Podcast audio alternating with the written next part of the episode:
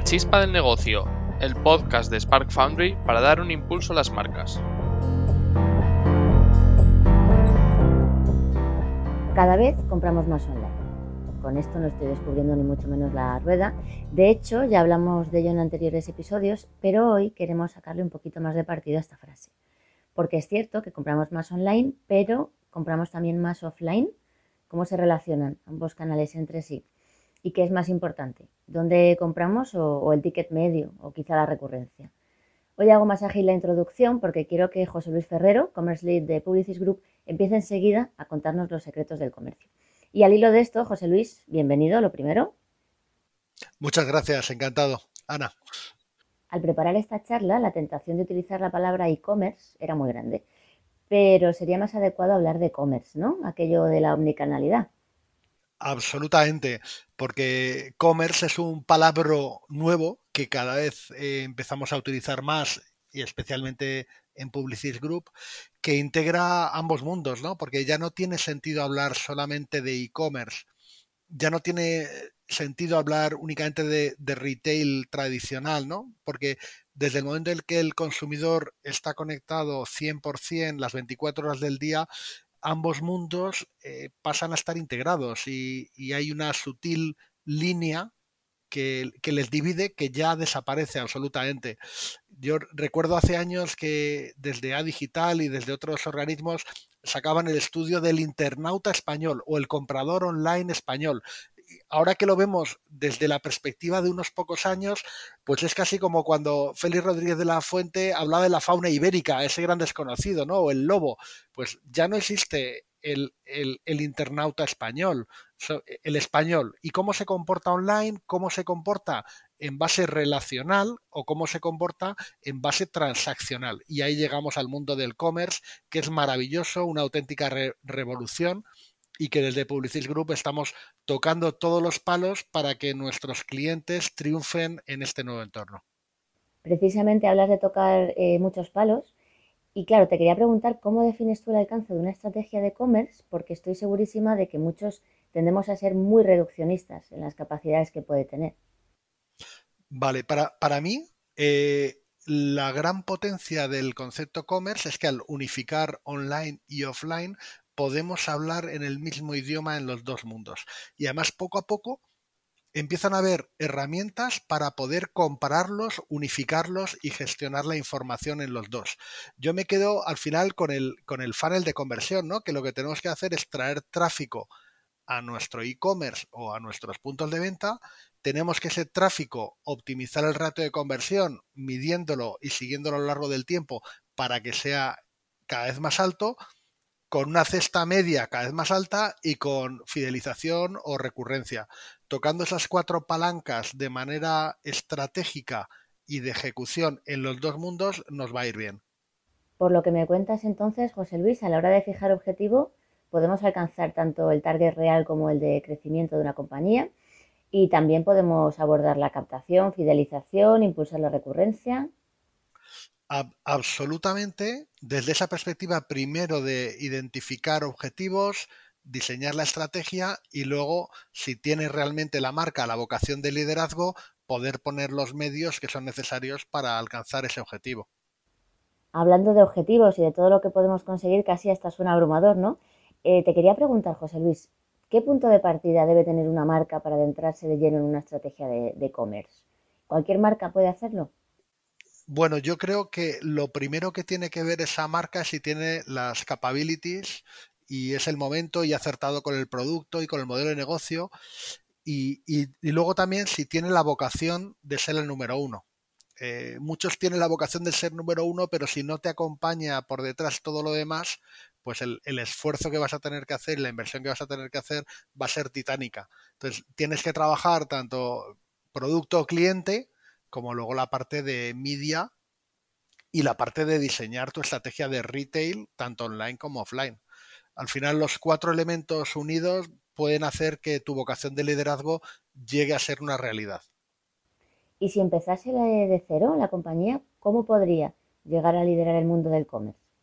Vale, pues yo sugiero un proceso que he utilizado en, otras vidas y que me ha funcionado muy bien, ¿no? O sea, yo creo que lo primero es tener esa visión de qué objetivo tenemos con nuestra compañía de lanzamiento del producto, liderar un determinado segmento de mercado, en un determinado canal o en, o en todos, ¿no? Entonces, primero, marcar objetivos, luego hacer un pequeño audit interno crítico de ver si tenemos el equipo necesario para tomar la cima, Luego ya hay que ver eh, que ese equipo esté armado con las armas y recursos que, hace falta.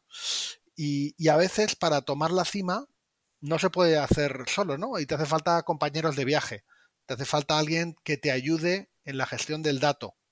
O te hace falta alguien que te ayude en optimizar la inversión de media o con la parte creativa.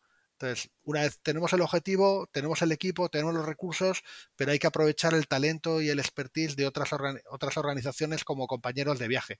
Luego hacer perfectamente la hoja de ruta de la conquista, el plan, y luego ejecutarlo con disciplina hasta que plantas la bandera en la cima de la montaña.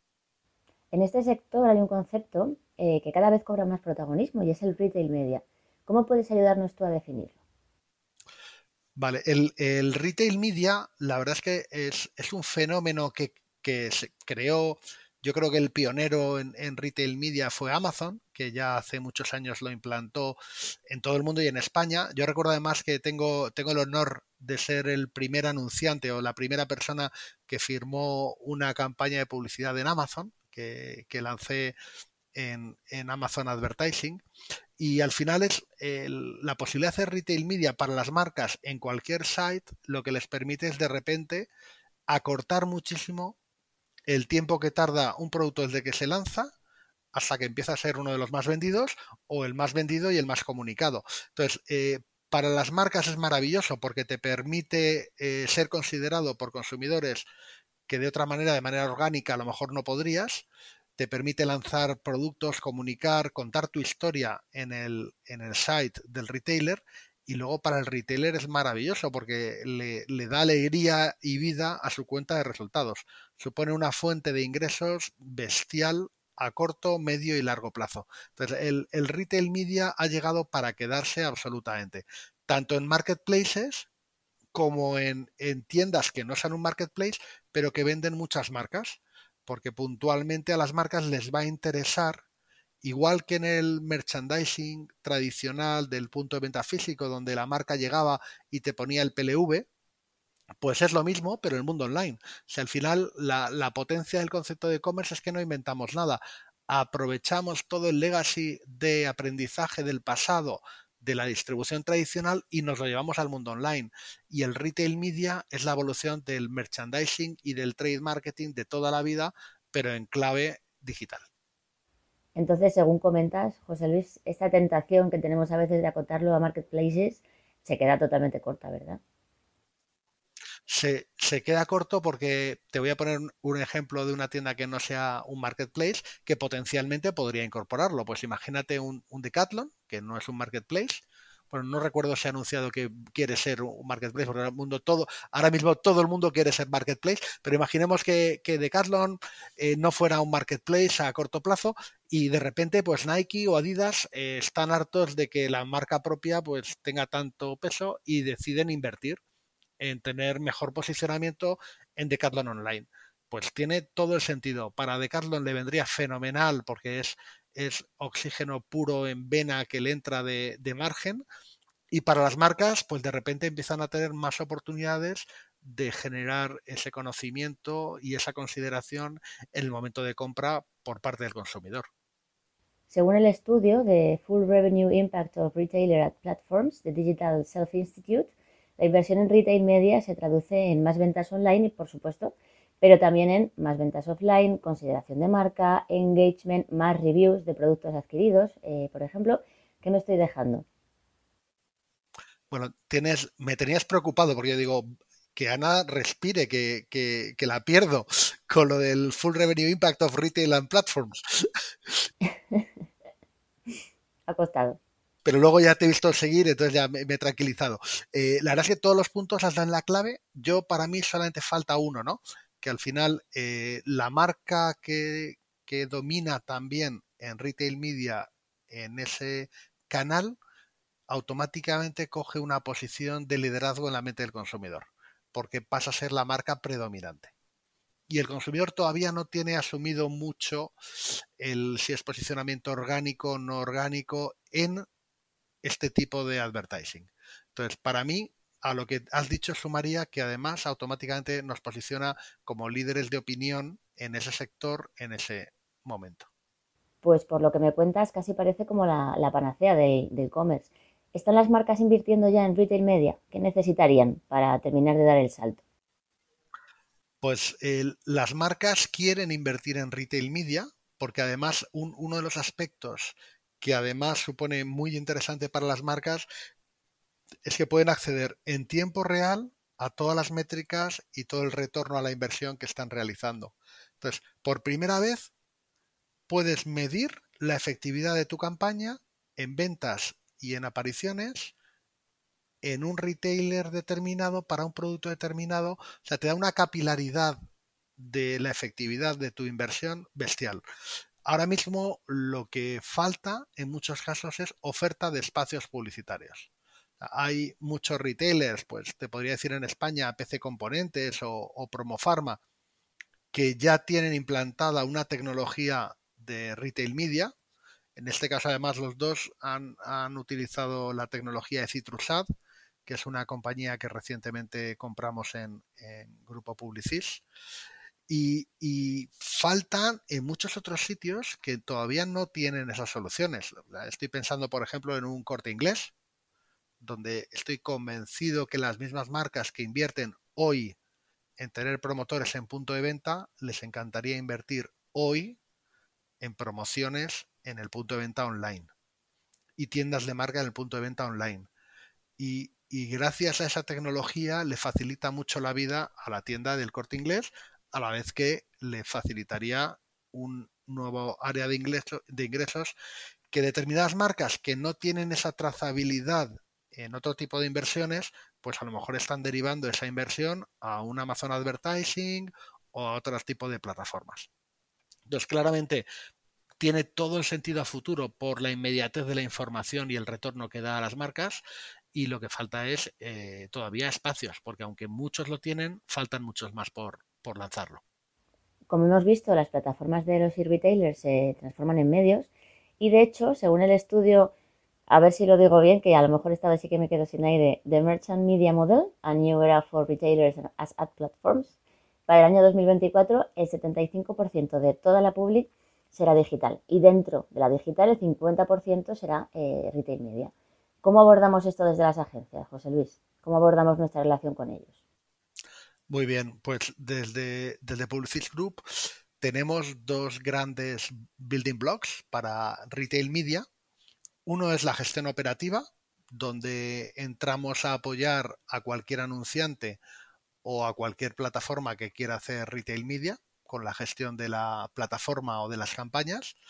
Y, luego el siguiente building block, pues es ese, ese asesoramiento en eh, optimizar los journeys de consumidor, teniendo en cuenta todos los touch points de ese viaje que hacemos desde que nos interesamos por un producto hasta que lo compramos y luego la fase de loyalty y postventa.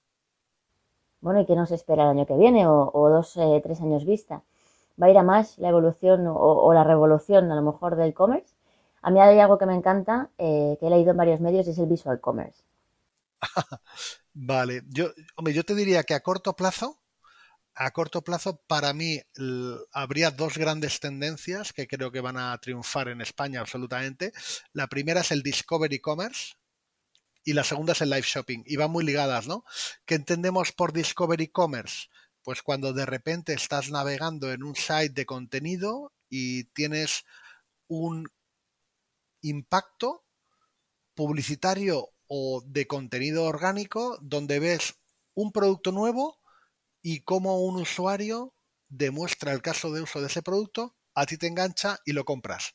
O sea, estás navegando viendo contenido y de repente ves un producto con el caso de uso que a ti te encaja y lo compras. Yo eso le llamo Discovery Commerce y creo que es, es, una manera muy sutil de vender y cada vez las marcas deberían de encontrar esa manera de comunicar eh, casi casi orgánica de contenido y generado por un usuario. Y luego también el live shopping. Live shopping que viene de Asia, pero que también Estados Unidos y Amazon lo ha cogido con, con fuerza, que al final es una persona que puede ser líder de opinión o influencer o simplemente un experto de la marca que te enseña en un momento dado determinado una promoción, una acción especial para comunicar el caso de uso de un producto con una oferta en un determinado cliente. Y digo oferta, pero también puede ser un pre-launch, también puede ser un, lanzamiento, una edición especial. Al final, a nadie le gusta ir a comprar con el carrito, coger el producto aburrido, sin contenido. Lo que queremos ver es qué se hace con ese producto, qué personas interesantes hacen cosas chulas con el producto y si nos lo encontramos en un momento de capricho y de descubrimiento, pues mucho mejor.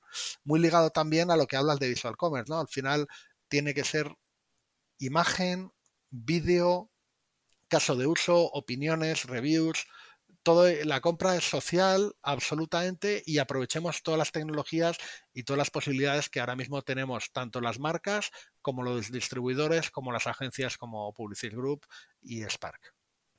Y una vez encontramos el producto, claro, llega la transacción. ¿Qué va a ocurrir con los métodos de pago? Bueno, estos métodos que en cierto sentido también nos, empoderan, ¿no? Como consumidores, como pueda ser Pay Now, Pay Later o si llegamos a pagar por WhatsApp.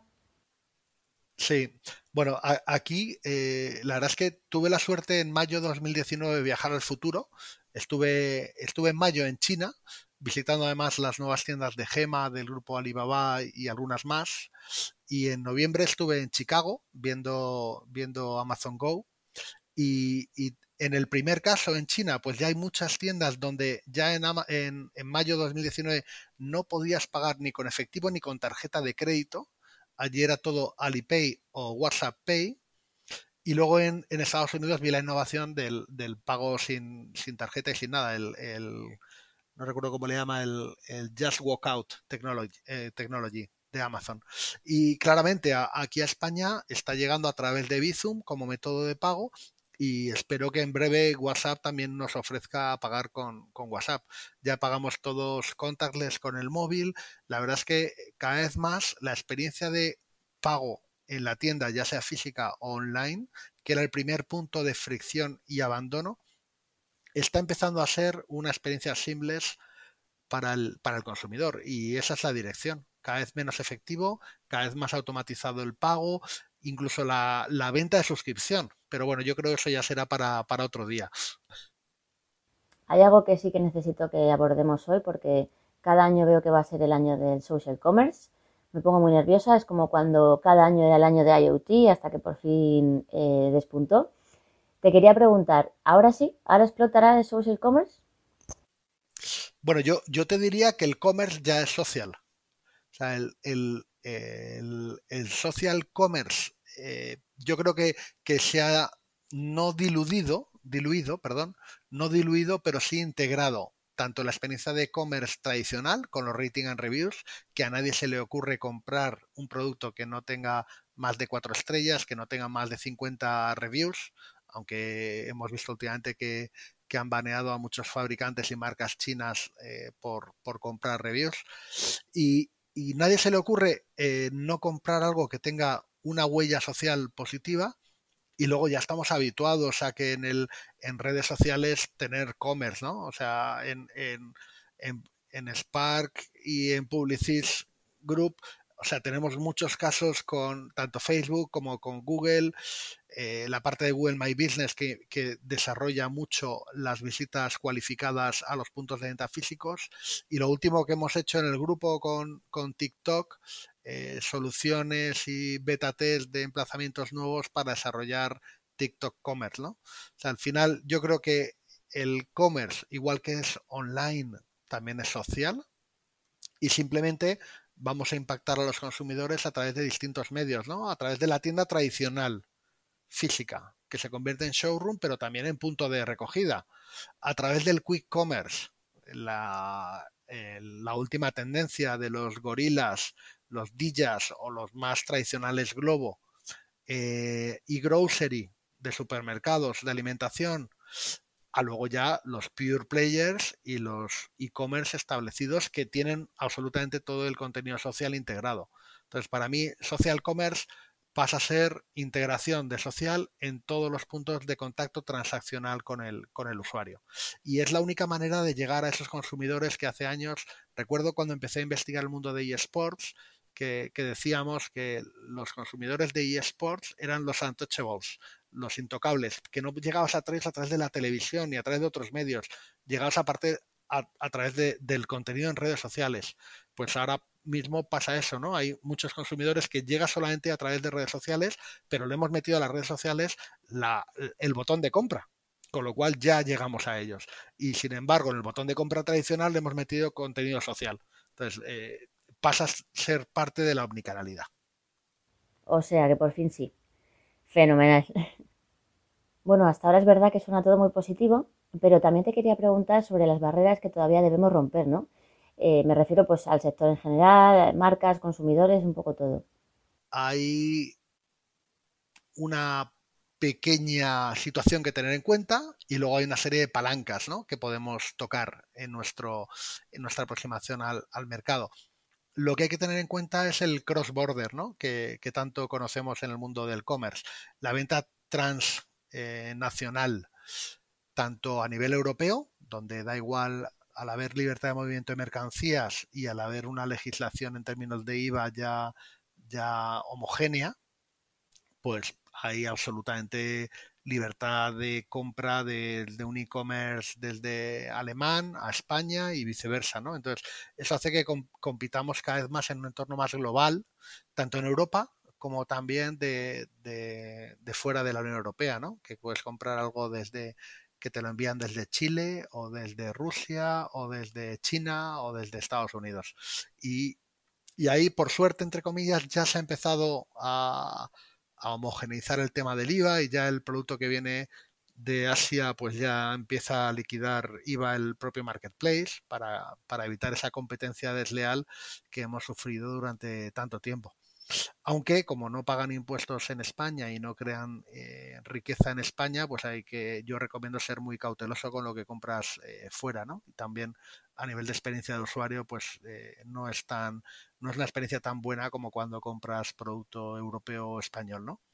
¿Qué palancas tienes para gestionar? Bueno, la palanca del precio, la palanca de el catálogo, el long tail, que, que, es maravilloso en online, pero sobre todo la palanca del convenience, ¿no? El, el, dar la mejor experiencia al usuario para que vuelva y quede fidelizado. Yo si tocaría una, claramente es la de convenience, que es lo que ha dado eh, en parte el éxito bestial que tiene Amazon y muchas otras tiendas que lo están haciendo fenomenal en, en nuestro país. Bueno, nos acercamos al final del episodio. Una pena, la verdad. Pero no quería pasar por alto un evento que se va a celebrar en octubre de este año y del que tú sabes mucho, que vamos a ver en el eShow.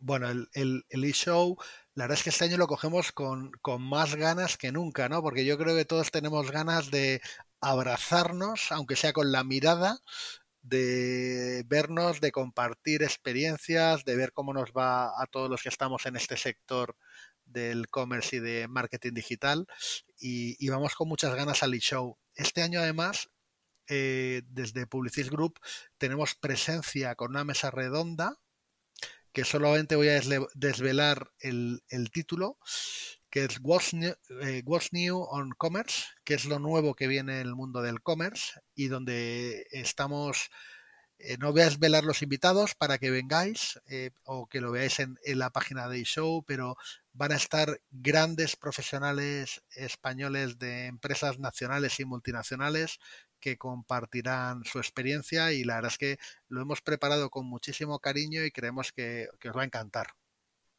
Y luego aparte, y, aparte en octubre vamos a hacer encuentros privados eh, para, para, nuestros partners y clientes y anunciantes de Spark eh, con, para ver soluciones de e-commerce con TikTok, que tenemos una alianza bestial, con Amazon, con Facebook, con Google, especialmente por la parte de Google My Business y con Twitter. Aquí el, el equipo de Spark os podrá informar si tenéis interés en, en venir.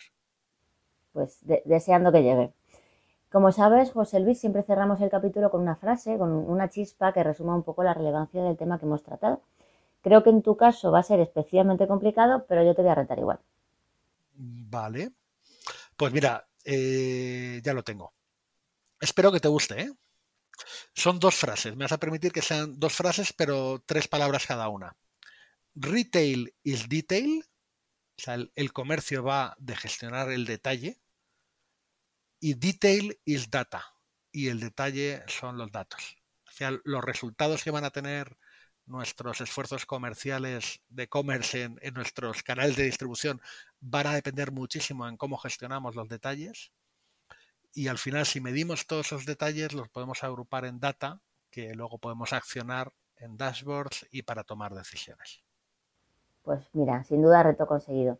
Muchísimas gracias, José Luis, por hablarnos de e-commerce y hacerlo de una manera tan sencilla y tan didáctica. Muchas gracias, Ana. Nosotros nos ponemos a trabajar ya en el siguiente episodio de La Chispa del Negocio. Nos escuchamos.